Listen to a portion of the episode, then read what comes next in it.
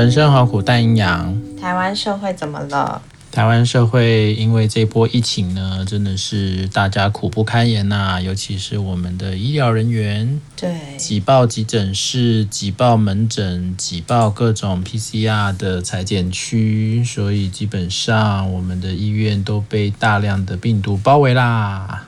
哎，我在想啊，不是现在刚推动了一个快筛阳性及确诊，然后透过线上看诊就可以，就是免去做 PCR 这件事情，嗯、有没有比较缓解所谓的医疗量能，或是让医护人员不会这么辛苦啊？好像是有啦，但是你知道，还是有很多人他有症状啊，嗯，所以有症状呢，还是会跑来医院啊。嗯，然后也有很多的这个基层的小诊所是不太敢看的嘛，然后可能就会请他们转诊到大医院来啊。然后也也有很多我们过去讲的就是在就医的习惯嘛。哦，那我想重点也还是在本来我们医疗的量能就是只有这样啊，所以其实一直在说量能够，量能够。那个够是什么？那个够是大家撑出来的啊。那个够并不是大家可以悠悠哉哉的、哦，好啊，可以啊，来呀、啊，来呀、啊，你来呀、啊，没有，那都是啊，还要来啊，啊，还要再撑啊，啊，这这个其实是感觉是不一样的啊。你数字上账面上好像够，对不对？但是你这些够都是我们这些医疗人员在撑的、啊，在拼的，尤其是我们的护理师啊。所以其实。那那个时候，卫福部说要要那个拉拉拉大那个护病比这件事情，一比七嘛，那很夸张啊！没有，原本是一比七啊，他说要拉到一比九。哦，对啊，本来一比七是评鉴标准啊。你说啊，那个评鉴标准，有些时候人力不足的时候，会不会有些时候会偷鸡一下？一定偷的嘛，台湾哪个地方不偷？对不对？所以你说我们这些护理师也真的就是默默的在撑呐、啊。啊，默默的在支撑，然后因为现在你说护病比，还有什么专责病房，什么一个人要顾顾九个，顾十个，哇，这个其实卫福部这这个公布，其实说实在的是非常非常不，我我个人认为是非常不对的事情，因为它就代表的是我们国家最高的卫生主管机关居然会要放宽。护病比，也就是要让每一个人的压力会变得更沉重。对，我觉得这其实蛮怎么说，蛮不意外的嘛。在台湾，然后在主管机关跟面对基层，就我们好像常常在讲是一线人员，其实扛的东西都还蛮重的，可不见得上面的人会很清楚知道那有什么压力呢？那听起来就是五跟七，那不过或是七跟九，那你就再多雇两个人，就是现在非常时期，当然要共体时艰。我觉得这些东西好像是蛮常听到的。那当然，好像有看到他们的，呃，就是工会的理事长有不断的出来为他们发声，然后其实都是用非常强烈的方式吧，就是要想要让就是政府单位知道我们是真的没有办法了。而且其实这个战役嘛，我要说战役应该是撑了两年要三年了。我觉得这真的是非常辛苦的事情，就是一直都在很紧绷的状况，然后甚至是随着。越来越多人确诊，然后死亡率也提高，种种中重症的人数也变得更多的同时，我觉得护理师们应该是变得更辛苦，又要帮他们打疫苗，然后又要处理他们的状况，然后或是说你要处理很多民众的情绪吧，我觉得那可能都是第一线会需要去回应的，可能那些东西其实都默默在累积很多的压力，甚至你可能没有时间好好处理你自己的状态，我觉得那其实。压力就会不断的累积上去。可是当你在说，那就再多撑一点点啊，或者再多做一点点的时候，其实就是在忽略这些人已经在求救的讯号嘛。就是说，我们已经撑不下去了，或者我们已经没有办法了。我觉得，当我们把这样的讯息给忽略的时候，那台湾的医疗量呢，又怎么可能撑得下去？一个直系也不可能只剩下医生啊，或是药师啊，或者其他人就可以撑得下去。嗯，护理师还是占着非常高的比例的吧？是啊，所以有些时候，如果我们如果就是把眼睛闭起来，认为说好像一切都很 OK，那说实在的，好像也不意外吧？嗯，已经是因为这是长期的现象啊。所以卫福部没有作为这件事情，也本来就是大家都知道的啊。所以护病比这件事情一直被拿出来检讨，这个不是只有 COVID-19 期间才被说，哎，这个是已经已经是一个非常长期但是都一直没办法处理的状态啊。所以你今天也不会说是因为这个 COVID，然后你就你就会做东西都只放在 COVID 上吗？当然不可能啊！你没有办法去思考的是，呃，为什么我们我们国家的这些护理师会这么辛苦？不是因为 COVID 才辛苦，诶，是因为他们本来就非常非常辛苦。那尤其是那个护病比，一直都希望能够再再调得更好一点，但是为了为了人力，因为你知道护理师就是医疗里面最大的人力成本啊。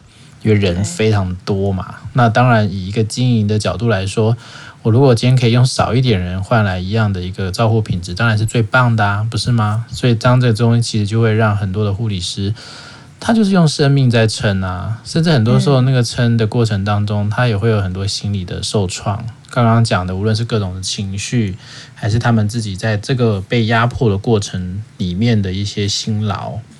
甚至很多时候是很不得已，你知道，因为他们可能就只有等于说这份专业对他们来讲是重要的，然后甚至也有很多人是是抱着热情在做这件事情的，但我们只是不断在利用他们的爱心，利用他们的热情，在消耗他们而已啊，其实就是另外一个免洗 免洗护理吧，对不对？真的，而且我觉得工时啊、护病比啊，或是护理师的权益，其实就像。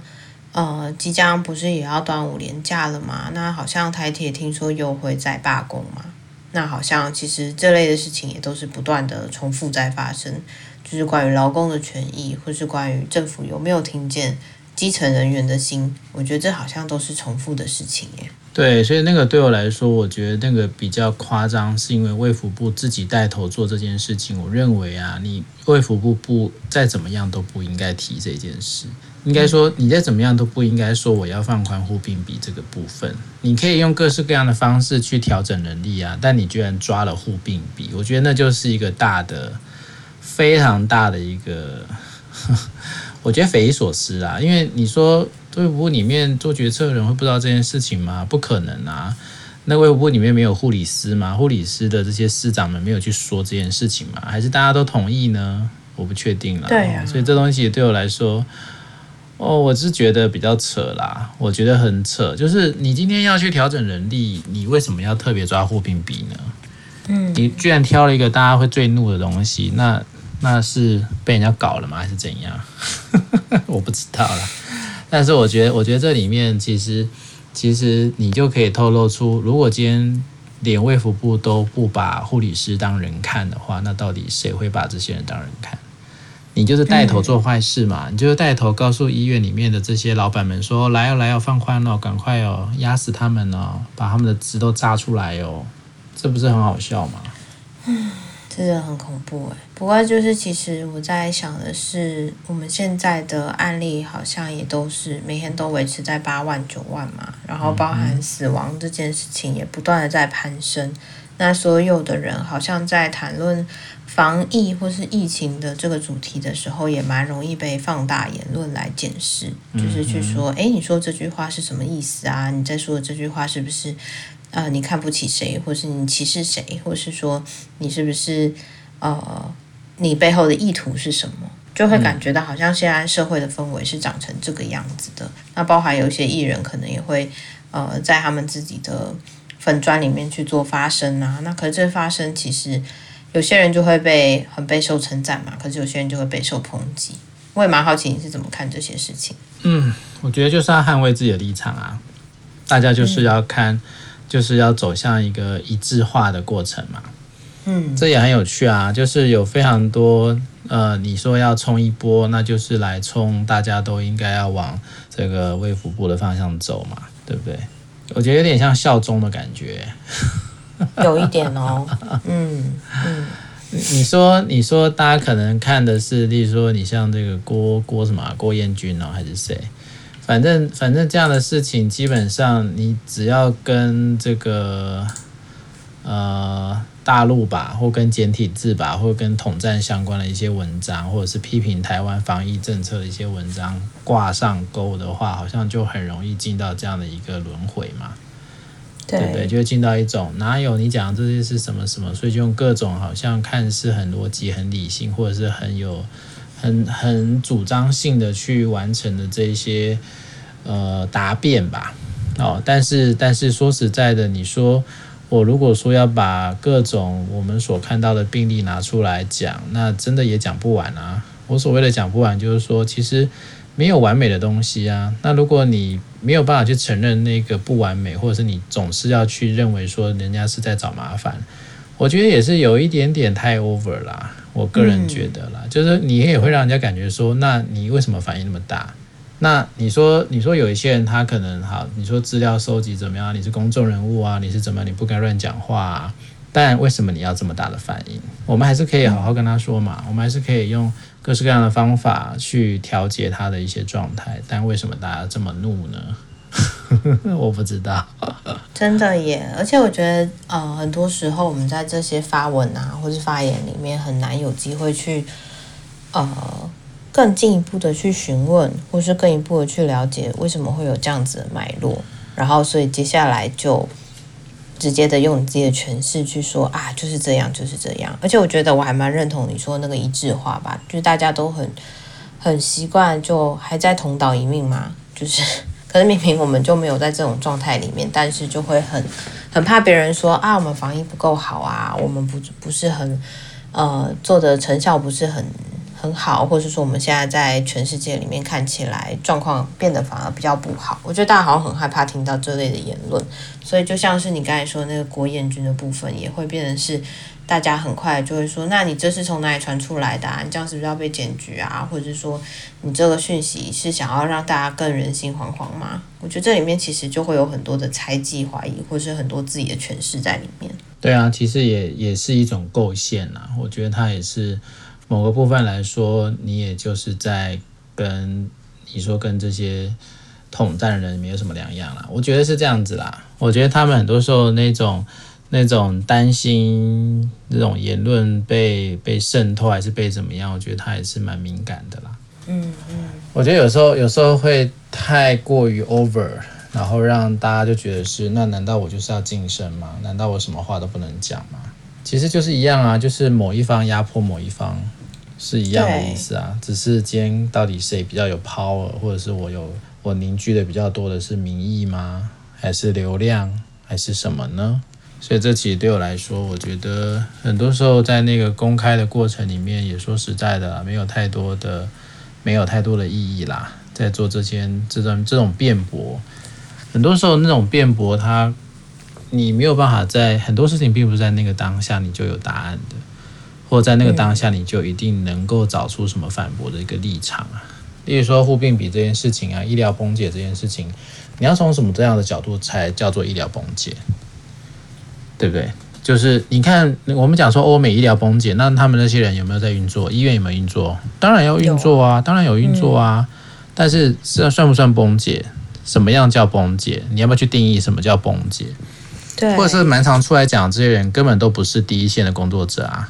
嗯，对不对？关你屁事啊！你说没有崩解就没有崩解吗？或陈时中说没有崩解就没有崩解吗？啊，这就很扯啊！问题是你们这些人，你也是听人家道听途说不是吗？你只是听的人，他是主流的声音嘛？对，对不对？你是你相信的主流声音是对的嘛？所以是不是跟跟反方那些人是一模一样的？嗯，一样的啊，只是你选择的是一个哦，好，这个声音比较大声，或这个声音是我相信的，一样啊。那你相信 A，为什么别人不能相信 B 呢？对不对？如果你要讲的是这个才是正确的啊，这才是真理啊，那就又回到单一真理的问题了嘛。没错，不过我觉得在这样的状态里面，极端的言论也变得越来越明显吧。然后大家都会，呃，像你刚才说捍卫自己声音这件事情，我觉得不是每个人都能做到的。有时候不不知不觉就会陷入到被压迫的状况里面，或是说。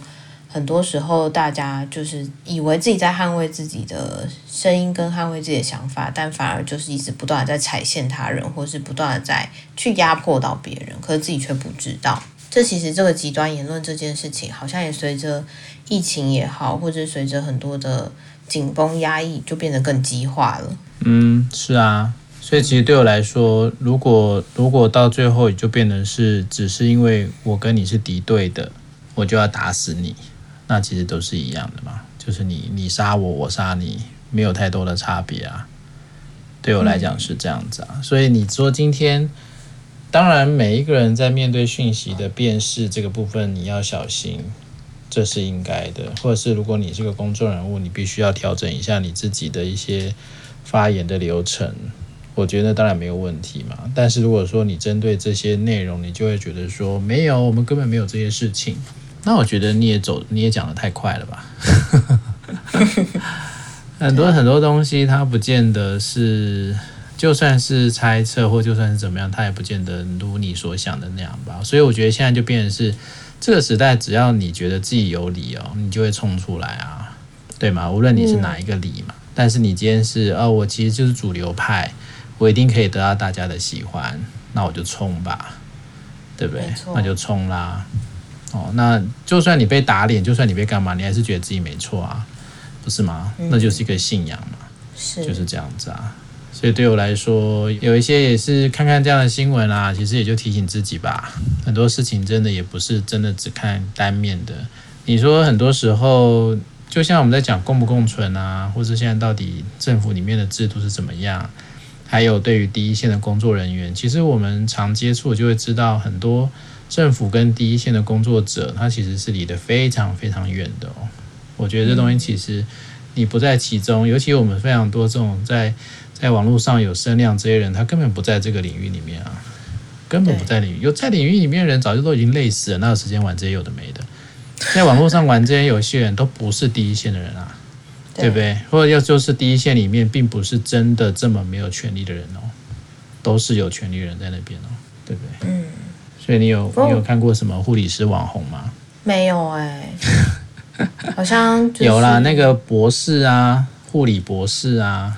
但他也不是第一线啊，对不对？他可能曾经说性学哦，许兰芳啊。对啊，对啊，对啊，对啊。但他应该不算是那种我们所想象的那种护理师吧？但他应该是念，他应该以前曾经是啦。对啊，我说他就不是第一线啊。他是有医学背景，但是应该不是。他是护理护理学的博士啊，他是护理背景啊。嗯。对啊，但是他不是不是我们所讲这些什么每天上班上的要死的那种啊。没错，对吧？就这些人，这些人就已经倒倒在倒在路上啦。他哪有空去上网？他哪有 他哪有时间，哪有体力再去讲这些有的没有的？没有啊！讲的这些人都不是啊，对不对？或者讲的人都是医生啊。对，你有看过你，你有看过护理师出来讲说没有医疗崩解吗？因为他们都已经崩啦，怎么出来讲话？对，对不对？能出来讲话都不在那个都不在那个位置啊，或者是在那个位置，但是他是有权利的人啊，嗯、就是我们的医师们嘛，对不对？无论你什么医都一样啊。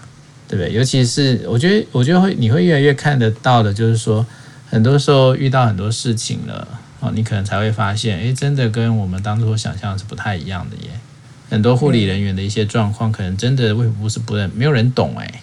但我觉得那就是扯啦，我觉得就是一个字，就是很扯，对啊，难怪大家会不高兴啊。为什么不高兴？因为权力都掌握在别人的手上嘛，是不是？一直都是由所谓的比较有权力的人去把持这些东西嘛，然后可能就会分职业啊，或是说，我觉得刚刚比较让我有感觉的是关于崩解这件事情吧。大家想象的崩解，可能每个人诠释也会很不一样，但很多时候那个理所当然的崩解，就会觉得是哦，应该是全面垮掉吧。现在都还运作啊，那哪叫崩解？但我觉得你刚才在谈的那个崩解里面有讲到的是。并不是真的，它停滞了，不运作了，那才叫做真正的崩解。说不定其实里面已经进行了好几次的崩解，只是外部的人因为不了解，所以就还以为还运作得很好。因为每天两点还是会有记者会，我们每天好像呃台湾也都还是在运作着。然后我真的要取药，我真的要去看医生，然后我真的要去医院，他们也都还开着门。所以我觉得那个其实对于崩解的想象是非常不同的。那讲到主流声音这件事情的话，就可以牵出来再讲。这个礼拜其实也有另外一个小新闻吧。这个新闻其实也就在讲到说，有一个女网友就发文说她自己事业心蛮重的，然后呢，就是有一个直男呢就传讯息给她，因为是在交友软体里面。嗯，那他们其实也有去约会过两次吧。那他其实就在那个约会的。对话里面呢，他就说：“哎，我们这几次的约会你觉得怎么样？然后我也想要问说，你愿不愿意当我女朋友，以结婚结婚为前提的那一种这样子。然后我很想要在今年结婚，因为我觉得你是一个好女孩。然后女生就回：嗯，现在讲这些会不会有点太快？我们才见两次。然后男生就说：那我们这两次不是都很愉快吗？那就是我是蛮喜欢你的，所以才要跟你告白。然后女生就跟他说：“我们才见两次就要交往，我会有一点压力，那可以让我再想一想嘛？”然后结果男生就回说：“你再想下去就没有人要你啦，你是彭佳慧诶，这样子。”然后女生就打了很多问号。然后男生就说：“我们都老大不小，而且你现在三十，大龄女子诶，差不多是我妈可以接受的紧绷范围了，再多就小孩生不出来了。”所以。嗯、呃，你刚才在讲，我们虽然我们刚才前面是在讲比较严肃的话题啊，但是我就在想，主流声音真的是无时无刻都出现在我们的生活里面。然后像这个主流声音，也就会是 三十岁应该要结婚啦、生小孩啊，有人要你就还不错了，你怎么还要去东挑挑西挑挑？然后你干嘛要这么关注你的工作？你可以回家带小孩呀、啊，然后你可以就是早一点结婚啊，就是在家里有人养你，这样不是也很棒吗？嗯。对，所以我觉得这其实也是一个蛮蛮有趣的一个事件吧。我只是在想，虽然彭佳慧蛮可怜的，就是突然被抓出来讲这件事情，只是大龄女子这件事情，我一直以为在很久以前，大概我国小那时候嘛，国中那时候不是有一个败犬女王，那时候其实就已经有把这样的主题带出来讨论过了。关于女人一定要在什么年纪就会被称之为熟龄。然后，或是称之为不是一个少女，然后你就应该要赶快做些什么事情。我对于这样的言论，其实都会蛮觉得蛮奇怪的。怎么过了这么多年，性别教育上了这么久，竟然还没有改变？大概很困难改变了啦。哦，因为毕竟在这个时代，有好多的东西，它就是一直很根深蒂固在那里呀。然后我们很多时候那些概念，说实在的，不是一时半刻就解决得了的。嗯，但是没有没有提高更多关于这一部分的觉察，说实在的，你就你就会一直发现这样的事情就是重复发生嘛。那、嗯、那你说又要来站这个臭直男，好像也很没有必要啦。我觉得那个那就是在他们的文化里面就是长这样啊。但是谁让他们长成这样的呢？对不对？怎么会长成这样呢？嗯、或者是以后怎么样让这些人不要再长成这样了呢？这不是应该才去思考的吗？就这些已经长成这样的人，真的就没办法了。没办法了吗？嗯，你觉得有办法吗？我不知道哎、欸，我只是在想的是说，会不会这种人就是占很多数，然后我们就对于他们没有办法之后就放着他们，但其实很很难有机会去做一些教育，或者很难有机会让他们有些反转。通常对我来说，就是救那些能救的人啊，不是吗？有有一些你根本没有机会啊，那你花力气做什么？嗯，嗯，我个人会比较认为说，有我们是有限的，这个能量是有限的嘛。你说今天这些东西真的你能做些什么吗？就是我说大喊说这些臭直男都去死，或者说你们能不能够有一些什么样的水准？那、啊、他就没办法、啊。真的，的确，很多时候不是透过对话就可以改变很多事情。对啊，就还有那个你要怎么，你要怎么去再再更动些什么嘛？你今天基本上他也没有必要听你做什么东西啊，不是吗？没错，对不对？他为什么要为了你做些什么事吗？不需要啊，对吧？我突然觉得可以用多元宇宙这件事情来解释。就是他可能活在他的宇宙里，那可能如果我们不是一个同一个宇宙的人，那就不见得一定要凑在一起，免得破坏彼此的宇宙。也可以这样讲啊，但是但是毕竟我们就是在这样的冲突里面长大，对不对？嗯、我们就在这种冲突里面不断的在轮回啊。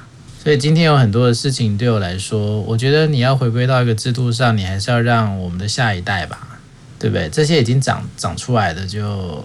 看看有没有机会转念吧，但如果没办法，也就只能这样啦。我觉得希望我们的下一代可以越来越关注在发言的人，他们是站在什么样的权利位置上。你在思考的价值观又是有什么东西，或是有什么过去的经验在影响你？嗯、如果说这些东西都想得够清楚，那么互并比就不会那么被理所当然说，只不过是增加两个人，或是，是啊。呃，这种直男发言不过不会就被视为说，哦，这不就是一个合理的生态循环？我觉得这些东西都可以越来越多的被解构，但真的要我们很小心的，不要踏进去那个理所当然，才有机会有这样的思考跑出来。没错啊，所以还是要回到到底怎么样，不要再产出这一些人啊，这样讲也是有点快。怎么样让这一些呃，我们认为的，也不想讲太难听啦，但是就是反正这个没有办法跟着时代一起往前走的人，那我们也就让他在后面吧。嗯，我是我是觉得这个东西很难去有一个很好的突破点啦。你说性平教育什么的，那已经不在他们的范畴里啦。讲这些话的人哪有在受教育？对不对？他们每天都在，不是啊？我说他们已经不在那个受教育的那个场域啦。嗯，他们在干嘛？他们每天在干嘛？就划手机啊，手机这些东西，通通都是，通通都是一个性平的一个很可怕的地方，不是吗？对吧？嗯、其实你就把它想象成这些 KOL 是在一个台面上嘛，啊，台面下也还是有这些民众啊，对不对？对，这些就是乡民嘛，酸民嘛。那他们就在这样的一个，也不是底层啊，就是 就在这个在这个层级里面，当然他们就会有他们自己的一些看法，对吧？嗯、所以他们有这些看法，我们也无可奈何。说实在的，我自己是觉得无可奈何啦。好哦，真的是发生太多就是无可奈何的事情了。那也就是希望可以越来越好吧，这种事情越来越少，这样就越来越好。是的，是的，这要唱一首《明天会更好》。太老派了，太老派了，不好说哈。这个歌还是有老人在唱。嗯，好啦，以上就是我们的台湾社会怎么了？拜拜，拜拜。